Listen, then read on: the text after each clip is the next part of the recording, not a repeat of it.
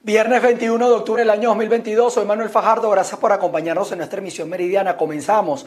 La mañana de este viernes distintas personalidades están despidiendo al padre Francisco José Virtuoso, quien en vida fuese rector de la Universidad Católica Andrés Bello, un católico ejemplar y un luchador por la democracia en Venezuela. Irene Mejías nos cuenta más detalles. Sí, gracias por el contacto. Lo hacemos desde la parroquia María del Trono de la Sabiduría de aquí de la Universidad Católica Andrés Bello, dándole cobertura a todo lo que son las exequias y capilla ardiente del rector Francisco José Virtuoso. A mi lado se encuentra el profesor Marcelino Bisbal, él es investigador y director de publicaciones de la Universidad Católica Andrés Bello. ¿Qué significa la partida física del el padre Francisco José Virtuoso para la comunidad universitaria y también para el país? Mira, significa lo que significa la partida de cualquier ser humano. Lamentablemente eso es una realidad porque la vida es así y como dice el escritor Leonardo Padura, somos como polvo en el viento.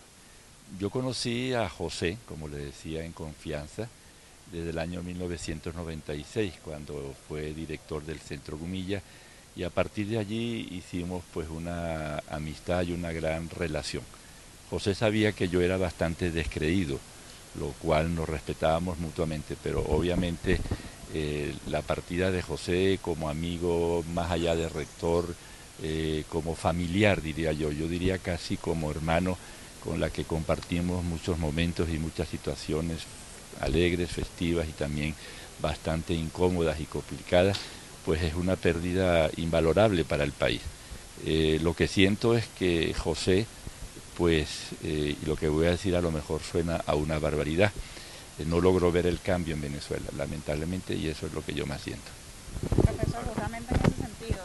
Bien, palabras de el profesor Marcelino Bisbal, director del Departamento de Comunicaciones y Publicaciones de la Universidad Católica Andrés Bello. Nosotros seguiremos haciéndole cobertura a todo lo que son los actos velatorios del profesor Francisco José Virtuoso, rector de esta casa de estudios, quien falleciera este 20 de octubre. Desde Caracas, Venezuela, Irene Mejías. Estaremos atentos a las reacciones. Pasamos a otras informaciones. El ex alcalde del municipio Bolívar en el estado Táchira, William Gómez, explicó las razones por las cuales se podrían estar evidenciando escasez de productos colombianos en esa región fronteriza. Tras la reapertura de la frontera entre Venezuela con Colombia de manera comercial en el estado Táchira puntualmente se ha observado el desabastecimiento de productos colombianos. A juicio del ex alcalde del municipio Bolívar, zona de frontera, esto se debe a que los pequeños y medianos empresarios no tienen las herramientas ni los conocimientos aduaneros para poder traer las mercancías de manera formal. Que lleven a cabo un curso o un taller para todos estos comerciantes, importadores, exportadores de mercancía de productos colombianos que lo hacían de manera informal por las trochas y por supuesto que ahora les toca hacerlo de manera formal debidamente con los controles aduaneros y que por supuesto pues de manera sobrevenida ahora les toca pues actualizar una serie de documentos, de requisitos, estar pues en ciertos parámetros eh, afinados y apegados a lo que son las normativas de aduana y por supuesto de comercio exterior, de comercio internacional para la importación y exportación de productos en el cuales muchos de estos comerciantes no tienen ni la más mínima idea cómo se llevan estos procesos y por ende pues ahora no pueden traer los productos de manera legal y formal como debe ser, como lo indica pues la ley de aduanas y nuestro arancel de aduanas como se hace pues en todo el mercado internacional. Anteriormente todos estos productos ingresaban al estado Táchira a través de las trochas o caminos verdes. Sin embargo, tras la reapertura comercial de la frontera, esto se ha limitado, razón por la que muchos de los comerciantes informales no han podido ingresar al país sus mercancías. Tampoco hay información sobre cómo pudiesen hacerlo. En la información desde el estado Táchira, yo soy Lorena Bornacelli. El gremio docente en el estado Lara insta a los profesionales de la educación a rechazar una posible tercera convención colectiva que supone beneficios para el sector educativo. Hola Manuel, muy buenas tardes. Como siempre es un placer acompañarte en la emisión informativa desde Barquisimeto en el Estado Lara. Cerramos la semana informando la posición que mostraron parte de los miembros del sindicato de docentes en el Estado Lara sobre la posible firma de una tercera convención colectiva. A juicio de estos docentes, firmar esta nueva contratación sería desechar todas las protestas que hicieron en calle durante los meses de agosto y septiembre en contra del instructivo NAPRE.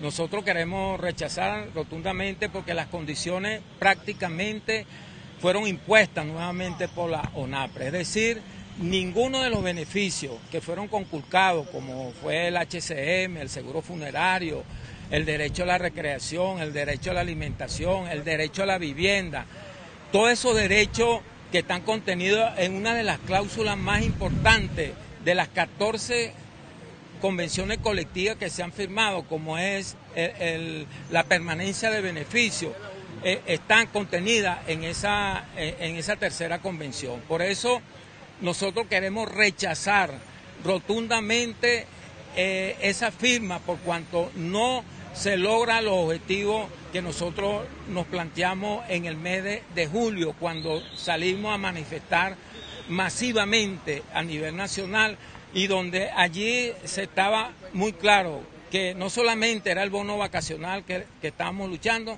sino los, las condiciones eh, académica, social y económica que nosotros estamos planteando. Del mismo modo, los profesionales de la educación rechazaron el pago de la bonificación de Sembrina por partes, tal como lo está realizando el Ministerio de Educación. Aseguraron que firmar una nueva contratación colectiva sería aceptar todo lo que está establecido en el instructivo ONAPRE y en este sentido instaron a todo el gremio a seguir protestando por sus mejoras salariales. Desde Barquisimeto en el estado Lara reportó para ustedes Andreina Ramos. La falta de atención en cañadas del municipio de San Francisco en el estado Zulia originaron la molestia de los vecinos, ya que temen que con las lluvias que se mantienen en esa región se pudieran originar afectaciones.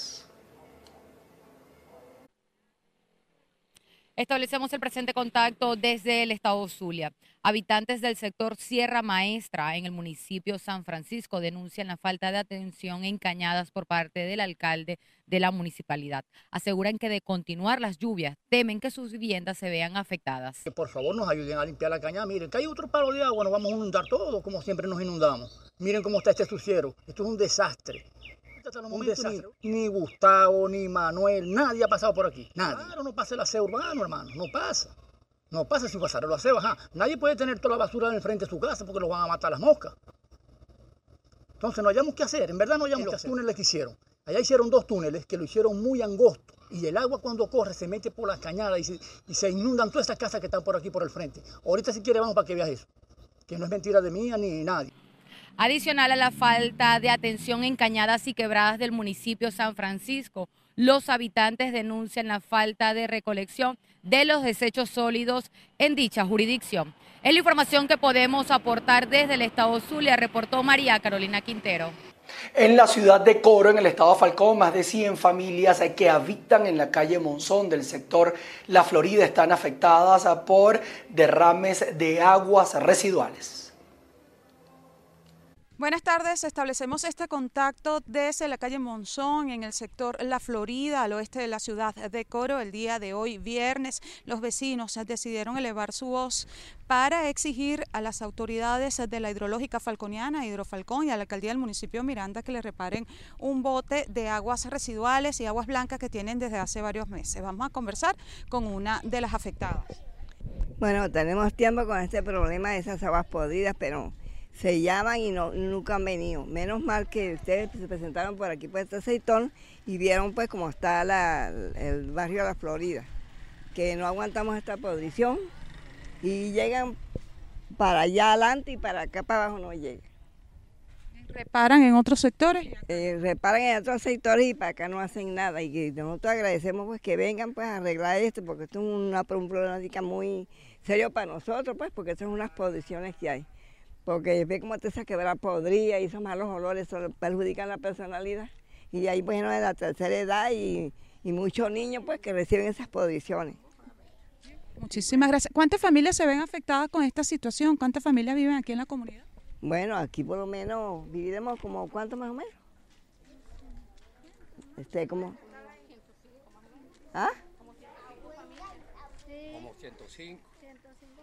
105 familias. Y todos estamos afectados con estas posiciones y esta, y esta problemática que tenemos aquí en el barrio de la Florida. Bueno. Bueno, muchísimas gracias. Bueno, es parte de la información que tenemos a esta hora desde el Estado Falcón, como bien lo decía, una de las afectadas aquí en el sector La Florida, ya tienen varios meses con esta problemática y son más de 100 las familias las afectadas. Con esta información volvemos nuevamente con más de Noticias BPI TV tiene la meta de repartir al menos unas 100.000 arepas rellenas a nivel nacional. En Carabobo la meta es superar unas 24.000 unidades repartidas y esto se va a realizar el próximo domingo 23 de octubre. Amigos de BPI TV, establecemos este contacto desde el Estado Carabobo, región central de Venezuela. El día de hoy nos encontramos con parte de la organización de Arepasos Venezuela, esta vez sin frontera. Vamos a conversar con Manuel para que nos comente de qué trata este evento. Ok, bueno, estamos aquí, mi nombre es Manuel Páez y aquí está parte del equipo Mega Arepaso Venezuela. Esta vez tenemos una tercera edición, ¿verdad? Es sin frontera que es Sin Fronteras. Sin Fronteras es que vamos no solo a realizar arepa en Venezuela, sino que vamos a abarcar países y la invitación es a venezolanos que están fuera de, de Venezuela que participen en este evento y que el mensaje sea transmitir eh, la solidaridad, la voluntad que tenemos nosotros los venezolanos y limpiar un poquito también la imagen que tenemos fuera de Venezuela de lo que somos, porque somos personas solidarias, somos personas de buen corazón. Entonces, bueno, ya... Eh, con respecto a la, edición pasada, que fue el Mega Paso Nacional, donde pudimos abarcar 22 estados de Venezuela y lograr una meta de más de 70 mil arepas. Este año nos decidimos plantear eh, realizarlo sin fronteras. El domingo 23 de octubre va a ser eh, este evento. Tenemos ya 10 países confirmados. Eh, esperamos que se sigan sumando más. El llamado es a todas las organizaciones, todos los grupos, todas las personas que quieran sumar a esta bonita causa, no solo en Venezuela, sino fuera de nuestro país. Declaraciones del encargado de la organización Mega Arepaso Venezuela, esta vez sin frontera. En su tercera edición destacó que el año pasado se sumaron al menos 160 organizaciones solo en Venezuela para realizar arepas y llevarlas a cada rinconcito del país, a quienes más lo necesitan. Esta vez se sumarán al menos 10 países del mundo a esta noble causa. Por supuesto, nosotros vamos a estar atentos de estas y otras informaciones para llevárselas a a ustedes, a quien les habla Ruth La Verde. Pasando a otras informaciones, al cumplirse más de 100 días de la detención del dirigente político de bandera roja en el estado Guárico, Reinaldo Cortés, el Comité por la Libertad de los Luchadores Sociales instó a la administración de Nicolás Maduro a cumplir con la constitución venezolana y el derecho a la defensa. El Comité de Luchadores por la Libertad en el Estado Guárico exigió a la administración de Nicolás Maduro garantizar el derecho a la defensa del dirigente político de bandera roja y sindicalista Reinaldo Cortés, esto tras cumplirse 100 días de su detención. Se le ha hecho muy cuesta arriba el acceso a los expedientes de la causa, dada de las mil y una limitaciones que se le ha puesto. Situación que nosotros podemos exhortar al Estado venezolano que hay una vulneración categórica al derecho a la defensa. Nosotros exhortamos a, no solamente al Poder Judicial ni, al Estado venezolano a tener un libre acceso a esos expedientes, sino también a que tenga cabida todo y cada uno de los recursos que se van a venir consignando. Tanto Reinaldo Cortés como el resto de los detenidos están siendo acusados de conspiración y asociación para delinquir. Sin embargo, el comité asegura que existen variables que han cambiado, por lo tanto, exigen la liberación de estos dirigentes sindicales. Además de un asalto a un conflicto militar que posteriormente, y así lo manifestó la defensa de su oportunidad, que cambiaron la posición, eh, que ya no era un conflicto militar, hubo una, unas controversias allí eh, razón por la cual ya variaron las circunstancias que dan origen a la privativa de libertad. Eh, exhortamos entonces que cesen todas las medidas coercitivas que pesan sobre los compañeros en vista de que ya variaron dichas circunstancias. Son seis los dirigentes sindicales que fueron detenidos por la administración de Nicolás Maduro, cuatro de ellos integrantes del partido Bandera Roja. Quienes integran esta tolda política exigen cese la persecución contra ellos. En Guárico, Venezuela, Jorge González. En el Estado portugués, un detenido por el delito de presunto abuso sexual escapó de un centro penitenciario agroproductivo en Guanare. Cuerpos de seguridad se encuentran en las labores para la recaptura. Organismos policiales y militares se encuentran abocados a la recaptura de un recluso que se fugó la mañana del pasado jueves 21 del centro penitenciario agroproductivo 26 de marzo, ubicado al lado del centro penitenciario de Los Llanos, en Guanare. A través de los organismos de seguridad se conoció que el fugitivo responde al nombre de Jimmy José Delgado, de 40 años, con domicilio en Santa Bárbara, jurisdicción del municipio Ezequiel Zamora del estado Barinas. Fuentes policiales revelaron que Delgado llegó al centro penitenciario 26 de marzo de Guanare el pasado 17 de mayo del año 2022 procedente de la policía del estado Barinas. Se indicó que una comisión policial lo detuvo el 17 de febrero del 2022 y fue condenado a 10 años de prisión por el delito de abuso sexual. Su causa penal está a cargo del Tribunal de Ejecución número 1 de Barinas. Desde el Estado portuguesa reportó Manuel Alvarado. Nosotros con esta información en materia de sucesos eh, colocamos punto final a nuestra emisión meridiana. Gracias a ustedes por estar en nuestra sintonía. Quédense conectados porque en nuestras plataformas vamos a seguir llevando la información de lo que ocurre en Venezuela, en Latinoamérica, Estados Unidos y el resto del mundo. Se les quiere, nos vemos a las 6 de la tarde.